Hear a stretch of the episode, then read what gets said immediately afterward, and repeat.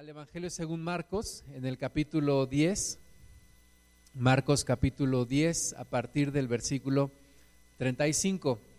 Dice, entonces Jacobo y Juan, hijos de Zebedeo, se le acercaron diciendo, Maestro, querríamos que nos hagas lo que pidiéremos. Él les dijo, ¿qué queréis que os haga? Ellos le dijeron, concédenos que en tu gloria nos sentemos el uno a tu derecha y el otro a tu izquierda. En otro pasaje paralelo aquí a este dice que no eran realmente Juan y Jacobo, sino la madre de Juan y Jacobo la que vino al Señor y le dijo, quisiera que me hagas un favor, que mis hijos se sienten el uno a tu derecha, el otro a tu izquierda cuando estés allá en tu reino. Eh, pero Marcos lo, lo, dice que ellos directamente fueron. De cualquier manera, no es una contradicción, porque para Marcos era importante el mensaje y realmente la madre era movida por los hijos. Así que el tema es que ellos dicen, queremos un lugar privilegiado, uno a tu derecha, el otro a tu izquierda. Y Jesús les responde en el versículo 38, Jesús les dijo, no sabéis lo que pedís. ¿Podéis beber del vaso que yo bebo o ser bautizados con el bautismo con que yo soy bautizado? Ellos dijeron, podemos. Jesús les dijo, a la verdad, del vaso que yo bebo beberéis, y con el bautismo con que yo soy bautizado seréis bautizados. Pero el sentaros a mi derecha y a mi izquierda no es mío darlo, sino a aquellos para quienes está preparado. Entonces Jesús les responde a su petición de querer estar el uno a su derecha, el otro a su izquierda, es decir, en un lugar privilegiado, es decir, buscando cierta posición, buscando cierta, tal vez cierta popularidad o cierta exposición, el poder estar ahí delante de todos los ángeles y delante de todos los, los santos y decir, miren, estamos sentados el uno a la izquierda, el otro a la derecha y poder estar exhibiéndose. Pero Jesús les dice, ustedes no saben lo que piden. O sea, ustedes no saben de lo que se trata todo esto. Ustedes todavía están caminando en una superficialidad, cuando realmente deberían de estar buscando crecer en el Evangelio, servir a los demás, estar ocupados en verdaderamente entrar en el reino de Dios, porque no es una cosa sencilla. No saben lo que piden.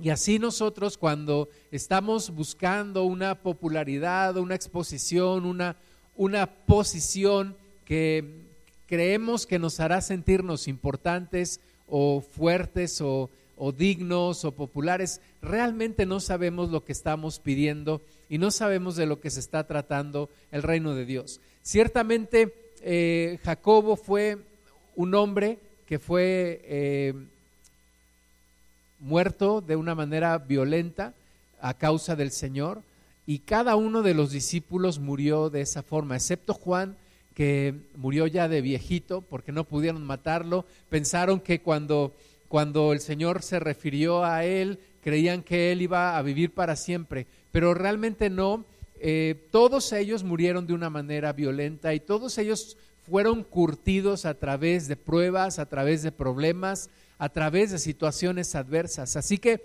cuando Jesús dice, ustedes no saben lo que piden, realmente está diciendo eso, no saben ustedes lo que están lo que están pidiendo, lo que no saben ustedes de lo que se está tratando todo esto. Pero Jesús les dice, les hace una pregunta, ¿ustedes creen que pueden beber del vaso que yo bebo o ser bautizados con el bautismo que yo soy bautizado?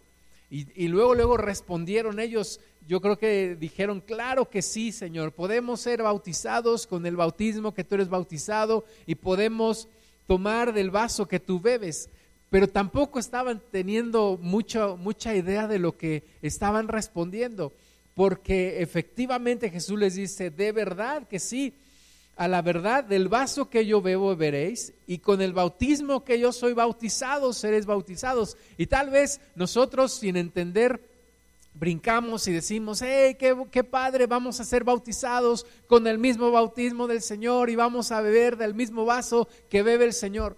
Sí, pero, pero no sabemos cuál es ese bautismo y no sabemos cuál es ese vaso. Y si nos ponemos a pensar un poco, ese bautismo es el bautismo de fuego, es el bautismo de las pruebas, es el bautismo de las adversidades y, esa, y ese vaso que bebió el Señor Jesús es esa copa de la, de la ira de Dios, de la prueba de Dios, del tratamiento de Dios y del horno de aflicción. Así que más que estar eh, de una manera emotiva, gritando, queremos un lugar, queremos beber del mismo vaso que el Señor, queremos eh, tener el mismo bautismo que el Señor, más bien deberíamos estar preparándonos porque efectivamente lo vamos a tener, pero no es algo sencillo, es algo para lo cual debemos estar preparados. En aquella parábola del sembrador recordarás que el Señor Jesús dijo que aquellos, aquella semilla que cayó en piedra, y que no hizo raíces son aquellos que cuando viene la prueba, cuando viene la aflicción, declinan, se caen, se secan, se regresan al mundo.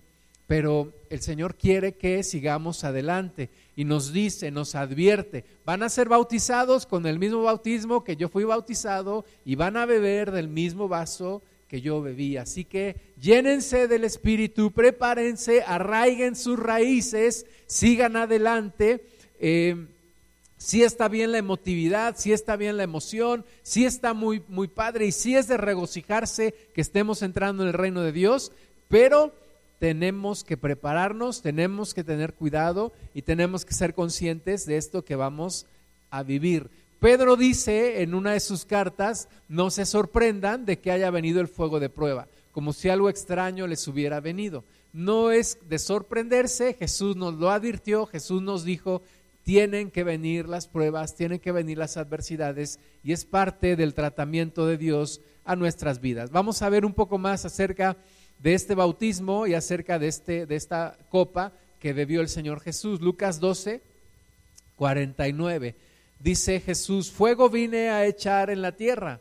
¿Y qué quiero si ya se ha encendido? De un bautismo tengo que ser bautizado y cómo me angustio hasta que se cumpla. Ese es el bautismo, ¿verdad? El mismo Señor Jesús no está pegando de brincos diciendo, eh, voy a ser bautizado por este bautismo. No, el mismo Señor Jesús dice, miren, ya encendí el fuego, ya no me puedo echar para atrás. Esta es una misión, la misión más importante en la historia de la humanidad. Y he empezado y voy a ser bautizado por un bautismo. ¿Y cómo me angustio? hasta que se cumpla. O sea, el mismo Señor se está preparando para llegar a la cruz, ese bautismo de fuego, ese bautismo con el que tenía que ser bautizado el Señor Jesús. Y nosotros seguimos los caminos de Cristo, seguimos los pasos de Cristo y tenemos también que ser bautizados en fuego. Algunos cuando dice allá en, los evangelios, Juan el Bautista dice que hay bautismo en Espíritu Santo y bautismo en fuego. Algunos dicen que el bautismo en fuego es el bautismo del Espíritu Santo, pero algunos dicen que el bautismo en fuego son las pruebas, son las adversidades, es ese bautismo de fuego, ese, ese fuego que purifica, ese fuego que trae temple, que quita las escorias, que nos transforma, que nos cambia en las manos de Dios estamos y Dios nos hace pasar también por el bautismo de fuego. No hay atajo, no hay forma de quitarlo. Dios está en esto y nosotros tenemos que estar preparados y estar conscientes. A través del bautismo en fuego, a través de las adversidades, a través de las pruebas, somos transformados, se nos va formando un carácter y alcanzamos la estatura de la plenitud de Cristo. Claro, con la obra del Espíritu Santo en nosotros, porque no es nada más con el tiempo y las experiencias, ¿no?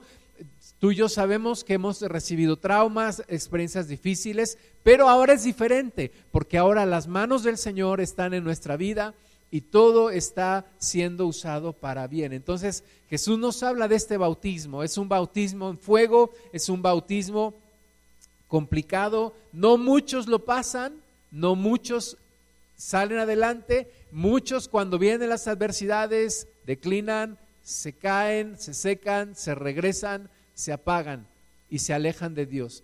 Pero nosotros queremos ser de la semilla que cae en buena tierra y que sigue adelante.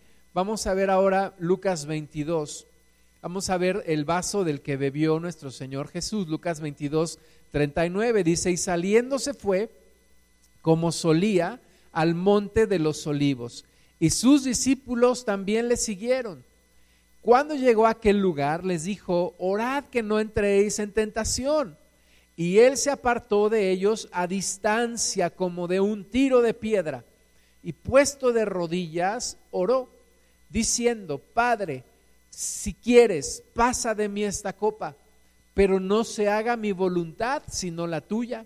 Y se le apareció un ángel del cielo para fortalecerle. Y estando en agonía, oraba más intensamente y era su sudor como grandes gotas de sangre que caían hasta la tierra. Fíjate, esta es, es la copa de la que bebió el Señor o el vaso del que bebió el Señor. Eh, tener que ir a la cruz le estresaba tanto, le angustiaba tanto, él sabía lo que iba a pasar, incluso sabía que su padre lo iba a abandonar, iba a estar solo, iba a estar ahí, los demonios iban a ensañar con él, no solamente en lo físico, sino también en lo espiritual. La gente se iba a volver en su contra, iba a ser un día de tinieblas, un momento de tinieblas, y el Señor se angustió hasta lo más hasta lo más alto. Dice que era tal su angustia que le salieron grandes gotas de sangre como sudor. Eh, su, su, su piel se dilató, sus vasos sanguíneos se rompieron y cayeron grandes gotas de sangre. Vinieron ángeles para fortalecerlo. El Espíritu Santo estuvo ahí con él. Y gracias a eso Jesús dio el paso hacia adelante, Jesús no se regresó. Pero ese es el vaso del que Jesús estaba hablando con Jacobo y Juan y ellos tal vez no entendían como tal vez tú y yo muchas veces no entendemos. Pero ese es el vaso del que está hablando el Señor, el vaso de las adversidades, de los problemas. Ahora estamos viendo la máxima prueba que recibió Jesús, pero Jesús pasó por muchas otras pruebas. Desde que estaba en el vientre de María lo querían matar, el diablo quería mover a, José para que dijera que María había fornicado y que entonces ese bebé que estaba ahí era producto de una fornicación y entonces lo apedrearan a, María y muriera el bebé. Pero un ángel le habló a José, le dijo, no, no, no hagas eso porque el, el producto, el bebé que está en el vientre de tu esposa es concebido por el Espíritu Santo. Y apenas nació y Herodes también lo quería matar. Y todos los problemas y todas las adversidades que sufrió el Señor Jesús y todas las pruebas que pasó y que le formaron también un carácter como hombre y que le permitieron ser el Hijo de Dios y el Hijo del hombre y el Cordero Santo y el Cordero Perfecto. Así que un varón experimentado en quebranto, como dice Isaías acerca de Jesús prueba tras prueba, pero también victoria tras victoria. Ese es el vaso que Jesús nos está diciendo, nos lo está poniendo ahí enfrente de nosotros y nos está diciendo, de este vaso que yo bebí, tú también tienes que beber.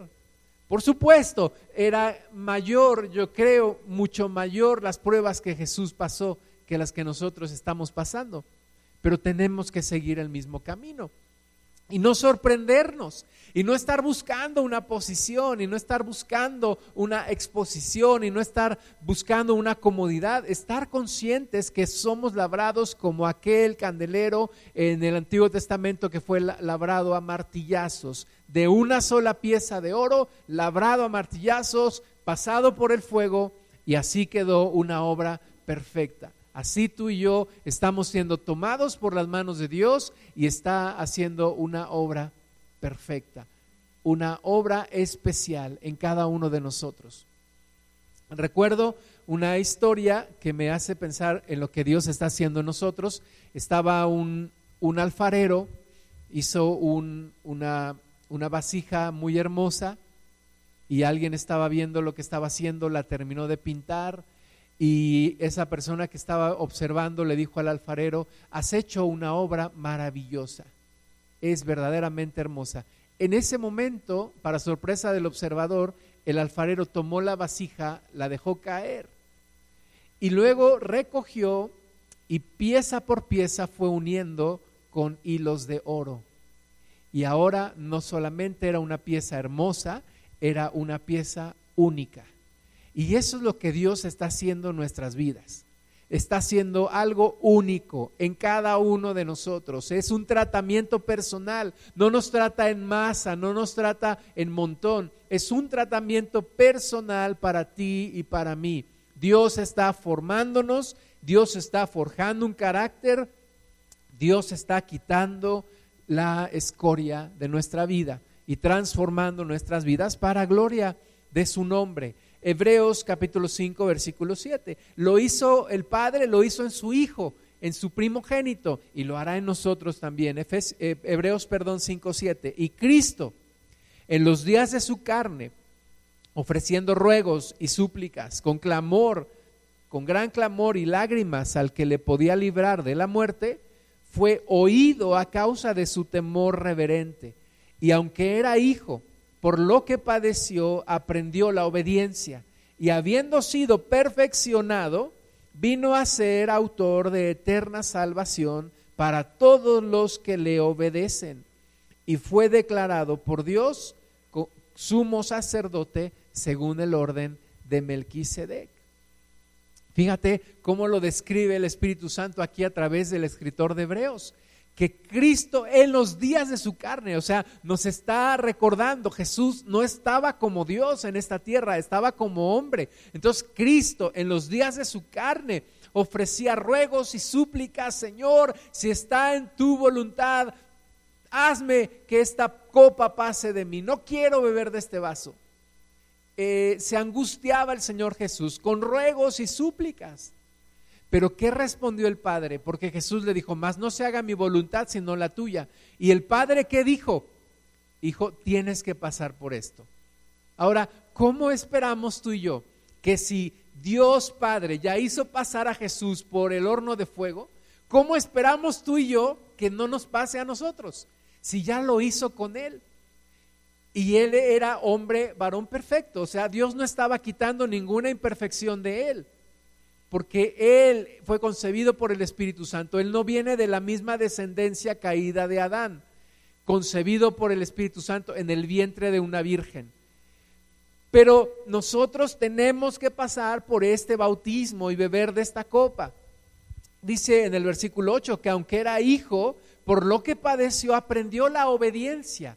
Ahora, no quiere decir que era, era desobediente y que por esto aprendió la obediencia, no yo no sé si te ha pasado en algún lugar en el campo que has ido con alguien, yo me acuerdo de mi abuelo cuando nos llevaba a caminar, llevaba un machete y empezaba a cortar la hierba y nos empezaba a hacer un camino. Es lo que Jesús hizo, hizo un camino, nos abrió una senda, aprendió obediencia porque no lo había experimentado como hombre. Él como Dios, por supuesto, siempre obediente al Padre, pero como hombre nos estaba abriendo un camino, aprendiendo obediencia, caminando en obediencia y abriéndonos un camino para que tú y yo también seamos obedientes al pasar en la adversidad. Y, tenemos momentos en nuestra vida en donde nos, nos hace cuscús y no queremos pasar por eso. Y decimos, Señor, no quiero pasar por eso. Me da miedo. Hay momentos en la vida donde tenemos nuestro Jericó y ves la muralla ahí y, Dios te está diciendo tienes que ir allá y tienes que conquistar. Y tú dices, pero no Señor, no puedo. Y Dios te dice, tienes que ir, tienes que pasar por esto, tienes que pasar por este tratamiento. Y decimos, Señor, y entonces tenemos que aprender obediencia, acordarnos de Cristo. Cristo vio la cruz, Señor le dijo, Padre, pasa de mí esta copa, pero no se haga mi voluntad sino la tuya. Y aprendió obediencia y Dios lo fortaleció. En ese momento en donde cargó nuestros pecados, se rompió la comunión Padre, Hijo, Espíritu Santo por única ocasión en la tierra y en la historia del universo, pero venció. El Espíritu Santo lo levantó de entre los muertos y trajo victoria. Y así estará con nosotros viene a ser autor de eterna salvación para los que también le obedecemos y para los que también atravesamos como David por el valle de la sombra de muerte, porque tú estarás conmigo, no temeré. Dios estará con nosotros. Dios estará formando carácter, Dios tiene un propósito a través de cada experiencia, aún en experiencias difíciles, pero ahí Dios está formando un carácter, formando un santo de un pecador. Es lo que está haciendo Dios en cada uno de nosotros, transformándonos de pecadores a santos. Hebreos 2.14, así que, por cuanto los hijos participaron de, de carne y sangre, él también participó de lo mismo para destruir por medio de la muerte al que tenía el imperio de la muerte, esto es al diablo, y librar a todos los que por el temor de la muerte estaban durante toda la vida sujetos a servidumbre. Porque ciertamente no socorrió a los ángeles, sino que socorrió a la descendencia de Abraham, por lo cual debía ser en todo semejante a sus hermanos para venir a ser misericordioso y fiel sumo sacerdote en lo que a Dios se refiere para expiar los pecados del pueblo. Pues en cuanto él mismo padeció siendo tentado, es poderoso para socorrer a los que son tentados. Fíjate, no tenemos un Dios que no nos entiende, no tenemos un Dios lejano, no tenemos un Dios que no sabe lo que es vivir en esta tierra, no tenemos un Dios que no sepa lo que es ser tentado. Tenemos un Dios que por supuesto entiende cada prueba, cada paso, cada tentación, todo lo que vivimos, Cristo lo entiende. ¿Por qué? Porque dice que por cuanto los hijos eran de carne y sangre, Él también tenía que vivirlo. Él también vino a la tierra, lo vivió, lo sintió. Él vivió en carne y sangre, Él fue el Hijo del Hombre, el Hijo de Dios, y fue tentado en todo, mas en todo hallado sin pecado. Y Él ahora nos entiende para socorrer, dice, no a los ángeles, sino a la descendencia de Abraham no solo a los descendientes en lo físico, sino a los descendientes en lo espiritual, que somos tú y yo. Y nos entiende y nos abre camino y nos dice, sí se puede, y yo voy contigo, y yo he vencido, y tendréis, tendréis aflicción, pero confiad, yo he vencido al mundo. Y estoy formando un carácter en ti. Estoy transformando tu corazón, nos dice Dios, está cambiando nuestra mentalidad. Dice Romanos que todas las cosas nos ayudan a bien entonces, con esa mentalidad tenemos que enfrentar las cosas. Quitarnos de la mente la idea de la ley del mínimo esfuerzo. En, esta, en este reino no vas a pasar de panzazo. En este reino tienes que pasar bien, tienes que entrar bien, tienes que ser transformado, tienes que estar consciente que va a requerir lo mejor de ti. Va a requerir el máximo esfuerzo, pero vale la pena lograrlo para, para entrar. Segunda de Corintios 3, 18. Por tanto, nosotros, mirando a cara descubierta, como en un espejo, la gloria del Señor, somos transformados de gloria en gloria en la misma imagen, como por el Espíritu del Señor. Eso es maravilloso. El Espíritu de Dios nos está transformando. El Espíritu de Dios nos va transformando, nos va quitando las escorias, nos va quitando la suciedad, nos va quitando lo mañosos, nos va quitando los malos hábitos, nos va transformando la mentalidad. Y vamos viendo la gloria del Señor y vamos siendo transformados en su imagen de gloria en gloria. Eso es, e, es algo fuera de este mundo. Dios poniendo sus manos en ti, transformándote cambiándote, ayudándote. Tienes el mejor coach, el mejor mentor, el mejor padre, el mejor formador, el mejor alfarero. El, Dios del universo que hizo los cielos y la tierra está poniendo sus manos en ti para hacer algo diferente en tu vida. Y es maravilloso. ¿Cuál es el precio? Dejarse, dejarse, permitirle hacer la obra cooperar con Él, ser colaborador con Él y seguir adelante. Y tener un compromiso de decir, no voy a regresar al mundo, no voy a regresar al pecado, quiero seguir contigo, Señor, hasta lo último. Tener ese compromiso y esa fidelidad. Isaías 48, 10. He aquí te he purificado y, no como a plata, te he escogido en horno de aflicción.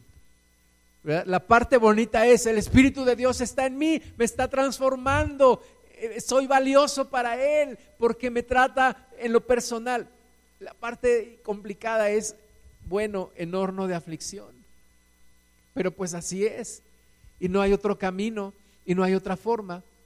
Y vale la pena y tengo que ver como Cristo detrás de la cruz. Jesús miró detrás de la cruz y vio el propósito de Dios Padre cumplido y vio el montón de hermanos que veníamos con Él y que entramos en su reino y vio que Él iba a ser glorificado de nuevo con el Padre y, y vio todo, todo lo que estaba detrás de la cruz. Así tú y yo tenemos que ver detrás de la cruz y hacerlo. No hay punto de comparación en lo que voy a decir, pero estoy estudiando un grado más en mi carrera y durante mucho tiempo lo, quise, lo anhelé y platicaba con un amigo, un compañero de trabajo y le decía, oye, ¿qué se siente estudiar el doctorado? ¿Y qué debo de pensar yo para hacerlo? Y me dijo, nada más piensa una cosa, cuando tengas que atravesarlo, piensa en el momento en que te vas a graduar y lo vas a terminar. O sea, vale la pena el esfuerzo, piensa en lo que viene después de eso. Te pongo otro ejemplo. Eh, mi esposa acaban de operar, ella tuvo que dejarse operar de su rodilla, le pusieron anestesia, no la durmieron, pero sí le pusieron anestesia de la cadera para abajo y cuando terminó, estaba ahí esperando en el hospital y el doctor vino y me enseñó las fotos y me dijo, mire, esto fue lo que le hicimos aquí le hicimos así, así, así. O sea, estaba feliz de lo que había hecho y me dijo, gracias a Dios, todo salió bien.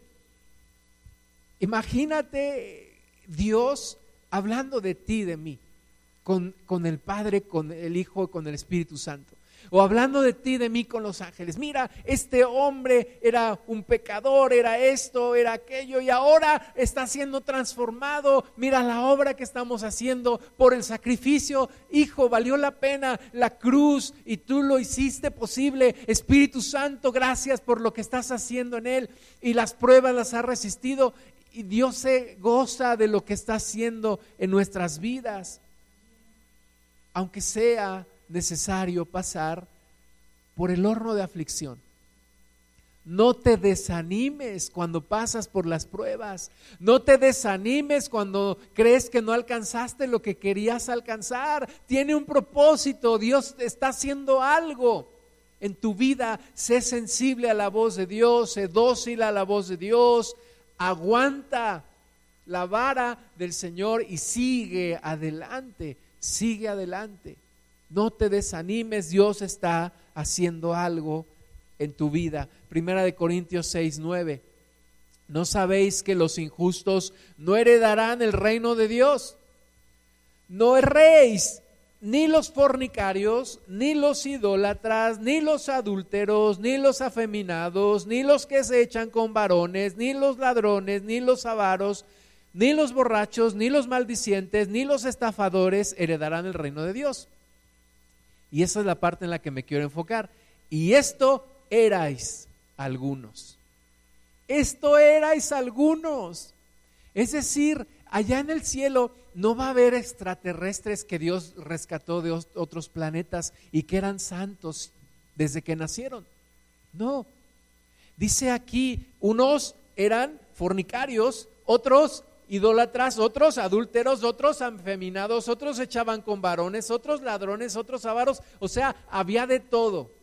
Ahora sí como dicen como en botica, ¿no? Había de todo, pero dice, y esto erais algunos, mas ya habéis sido lavados, ya habéis sido santificados, ya habéis sido justificados en el nombre del Señor Jesús y por el Espíritu de nuestro Dios. Ese es, la, ese es el milagro más grande. Dios transforma pecadores en santos. Todos venimos de allá. Todos estamos en el proceso. Aquí no se vale decir, es que yo era de cuna cristiana. Sí, la cuna era la cristiana, pero tú eras pecador. Entonces, todos venimos de allí. Somos transformados y en medio de ese paso entre pecador y santo, hay algo que se llama horno de aflicción. Hay algo que se llama santificación. Hay algo que el Espíritu de Dios está haciendo en nosotros. Y hay que pasar por eso.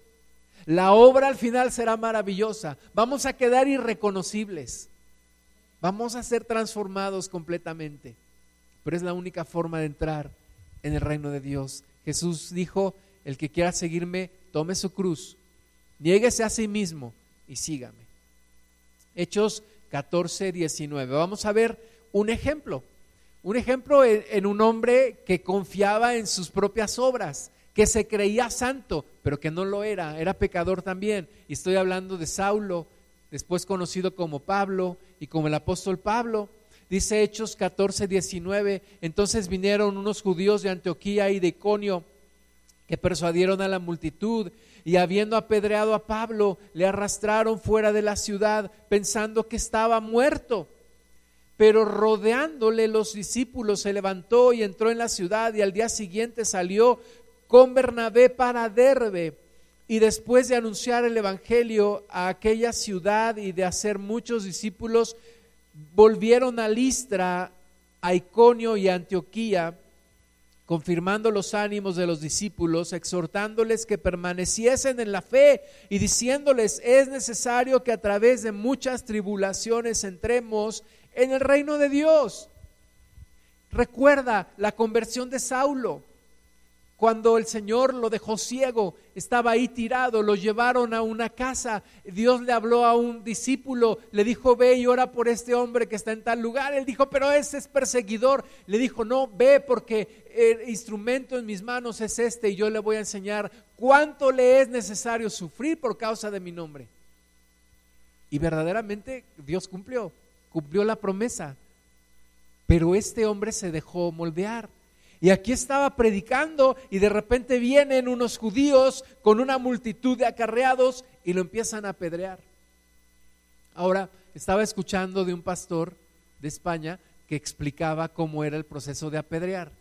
No era que un niño venía con una piedrita y te la aventaba. No, era toda la gente agarrando piedras y aventándolas a la persona de manera que al final quedaba un montón de piedras y en muchas ocasiones solo de ese montón de piedras salía un hilo de sangre. La persona moría allí. Era una muerte cruel y a Pablo lo estaban apedreando y lo terminaron de apedrear y pensaron que estaba muerto. Algunos piensan incluso que ahí el Señor lo resucitó y que tal vez ahí fue cuando fue arrebatado al paraíso. Pero bueno, eso ya es especulación. El tema es que pensaron que estaba muerto, lo apedrearon, lo arrastraron al, afuera de la ciudad y ahí los discípulos vienen, lo rodean, lo levantan, lo animan. ¿Y qué crees?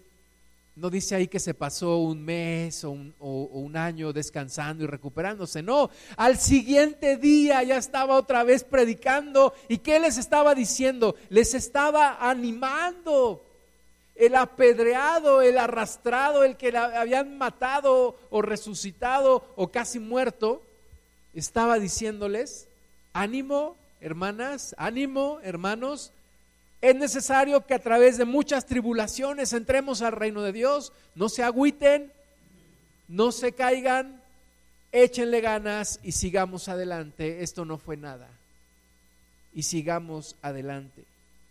Segunda de Corintios 11, 21. Pero en lo que otro tenga osadía, hablo con locura, está hablando también el apóstol Pablo, inspirado por el Espíritu Santo, dice, también yo tengo osadía. Son hebreos, yo también. Son israelitas, yo también. Son descendientes de Abraham, también yo. Son ministros de Cristo, como si estuviera loco hablo, yo más.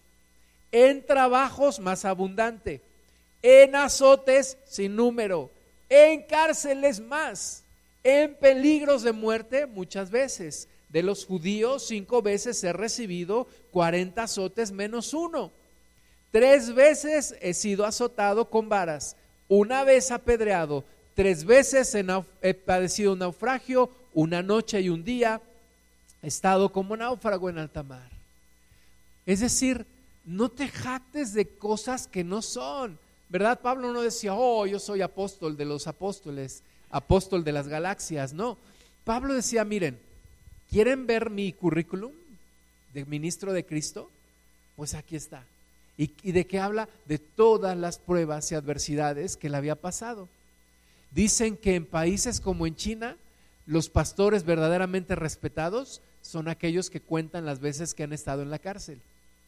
Es decir, no es un camino fácil, no es un día de campo, no son vacaciones, como ahora que le preguntaron a mi hijo, ¿dónde andabas? Y dijo, pues no fueron vacaciones, lo escuché, estaba trabajando, ¿verdad? Así en Cristo no son vacaciones, no es un día de campo.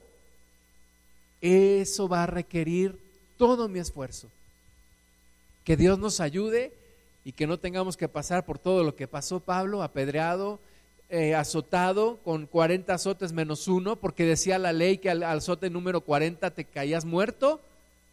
Entonces ellos lo azotaban 39 veces nada más, pero naufragado, eh, Versículo 26, en caminos muchas veces, en peligros de ríos, peligros de ladrones, peligros de los de mi nación, peligros de los gentiles, peligros en la ciudad, peligros en el desierto, peligros en el mar, peligros entre falsos hermanos, en trabajo y fatiga, en muchos desvelos, en hambre y sed, en muchos ayunos, en frío y en desnudez.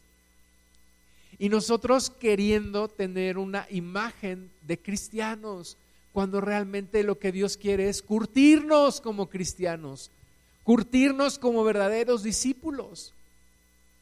Está bien los días de, nuestros primeros días de cristianos emocionados y todo, pero recibimos los primeros golpes de la vida y, y decimos, esto no es lo que yo esperaba, y siguen las pruebas y siguen las adversidades, y muchos se desaniman ahí.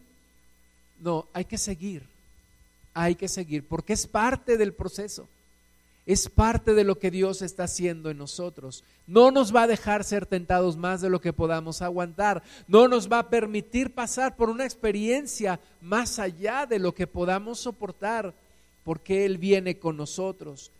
Segunda de Corintios 11, 28, y además de estas cosas, lo que sobre mí se agolpa cada día, la preocupación por todas las iglesias, ¿Quién enferma y yo no enfermo? ¿A quién se le hace tropezar y yo no me indigno? Si es necesario gloriarse, me gloriaré en lo que es de mi debilidad. El Dios y Padre de nuestro Señor Jesucristo, quien es bendito por los siglos, sabe que no miento. En Damasco, el gobernador de la provincia del rey Aretas guardaba la ciudad de los damasenos para prenderme y fui descolgado del muro en un canasto por una ventana y escapé de sus manos. O sea, se podrá hacer una película de toda la vida de, de Pablo y de lo que vivió. Y tú y yo no queramos vivir en comodidad. Y además, dice Pablo, y además el peso de las iglesias, los Gálatas ya se están judaizando, los corintios tienen problemas de inmoralidad, los tesalonicenses, unos que ya no quieren trabajar que porque ya viene el Señor. O sea, todas las cosas que estaba batallando Pablo era requirió de lo máximo, requirió de su mayor esfuerzo, requirió de su mayor eh, comunión con el Espíritu Santo. Y guardadas las proporciones, también lo mismo ocurre contigo y conmigo. ¿Verdad? Tenemos que atender muchas cosas, sí, pero no descuidarnos en nuestra comunión porque Dios está formándonos y seguir adelante y cualquier cosa en nuestra vida, vivirla en el nombre del Señor, asegurándonos que sus manos están sobre nuestro corazón y que Él está en control de las cosas. Pero todas estas experiencias no hacen que un hombre, seguidor de Cristo, se amargue, porque Tú pudieras pensar, sí, pobre del apóstol Pablo, ya estaba todo amargado, todo mal, como apenas estaba leyendo de el, no sé qué es, si rey o príncipe o qué es de Inglaterra, cumplió 100 años, y estaba diciendo, no quería llegar a los 100 años, dijo, me estoy cayendo a pedazos. Y en la semana platiqué con el hermano Wayne por teléfono, va a cumplir 99 años, primero Dios, este martes, y nunca le he escuchado una expresión así, nunca le he escuchado quejarse. ¿Y por qué? Porque esa es la obra del Espíritu Santo. Vivir experiencia tras experiencia sin amargar el corazón. Al contrario, el corazón se va refinando, la fe se va purificando, la persona se va refinando y se va pareciendo más a Cristo. Así que este hombre que pasó por todas estas pruebas que hemos leído, Filipenses 4:4 dice, regocijaos en el Señor siempre. Otra vez digo, regocijaos. Vuestra gentileza sea conocida de todos los hombres. El Señor está cerca. Por nada estéis afanosos, si no sean conocidas vuestras peticiones delante de Dios en toda oración y ruego, con acción de gracias, y la paz de Dios, que sobrepasa todo entendimiento, guardará vuestros corazones y vuestros pensamientos en Cristo Jesús. Y Pablo no estaba escribiendo esto en su despacho, tomándose una botella de Pepsi Cola. Pablo estaba en la cárcel para esos momentos ya. Y está diciendo, regocíjense, otra vez les digo, regocíjense, no se agobien, no se afanen, entreguenlo todo en las manos del Señor, sigan adelante, ánimo, la paz de Dios los va a llenar, el Espíritu Santo está con nosotros, Cristo Jesús ya venció. Estando en la cárcel y sin saber qué iba a pasar con él, finalmente lo decapitaron, pero tuvo victoria es el Espíritu de Dios en nosotros. Que Dios haga su obra. Te menciono rapidísimo un ejemplo más, de manera breve. Moisés, números 12 del 1 al 3, María y Aarón hablaron contra Moisés a causa de la mujer cusita que había tomado, porque él había tomado mujer cusita. Y dijeron, ¿solamente por Moisés ha hablado Jehová? ¿No ha hablado también por nosotros? Y lo oyó Jehová. Y aquel varón Moisés era muy manso, más que todos los hombres que había sobre la tierra. O sea, fíjate, el Moisés que vio que un egipcio maltrataba a un hebreo, se levanta, lo mata, arrastra el cadáver, lo esconde. Al otro día trata de separar también a dos hebreos que están peleando. Ese hombre impulsivo, ese hombre poderoso, ese hombre arrogante, poderoso en palabras, educado en la casa de Faraón, ese hombre asesino llegó a ser el hombre más manso que hubo sobre la tierra. ¿Por qué? Porque Dios lo tomó en sus manos. Y a Dios le tomó 40 años hacerlo el hombre más manso de la tierra. Pero lo logró. Y es lo que hará con nosotros. Transformarnos, cambiarnos. Y como decía Winston Churchill, no le tengamos miedo al miedo. Es lo peor que nos puede pasar.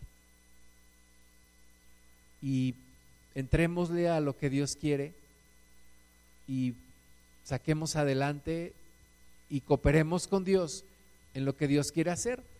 Lucas 6:40, el discípulo no es superior a su maestro, mas todo el que fuere perfeccionado será como su maestro. Y esta es nuestra meta. No somos superiores a Jesús, pero en todo lo que seamos perfeccionados, seremos como Jesús. Y sigamos adelante. Tengámosle miedo solamente al miedo y sigamos adelante en el Señor, en el Maestro. Vamos a orar.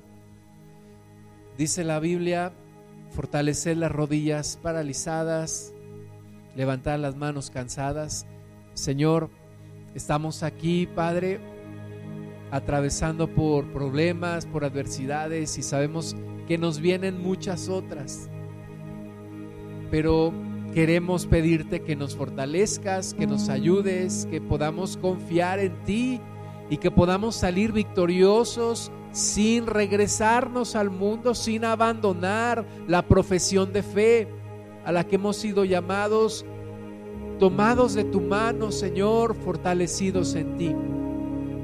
Como dijo Samuel, hasta aquí nos has ayudado y sabemos que nos seguirás ayudando. Señor, sigue formando nuestro corazón y ayúdanos a pasar por el horno de aflicción y a salir no quemados, sino purificados y a seguir adelante, entrar en el reino y un día, aunque no nos sentemos a tu izquierda y a tu derecha, pero estar ahí contigo, viéndote cara a cara, alabando tu nombre y bendiciéndote. Fortalécenos, Padre, ayúdanos a seguir adelante y a ti toda la gloria en el nombre.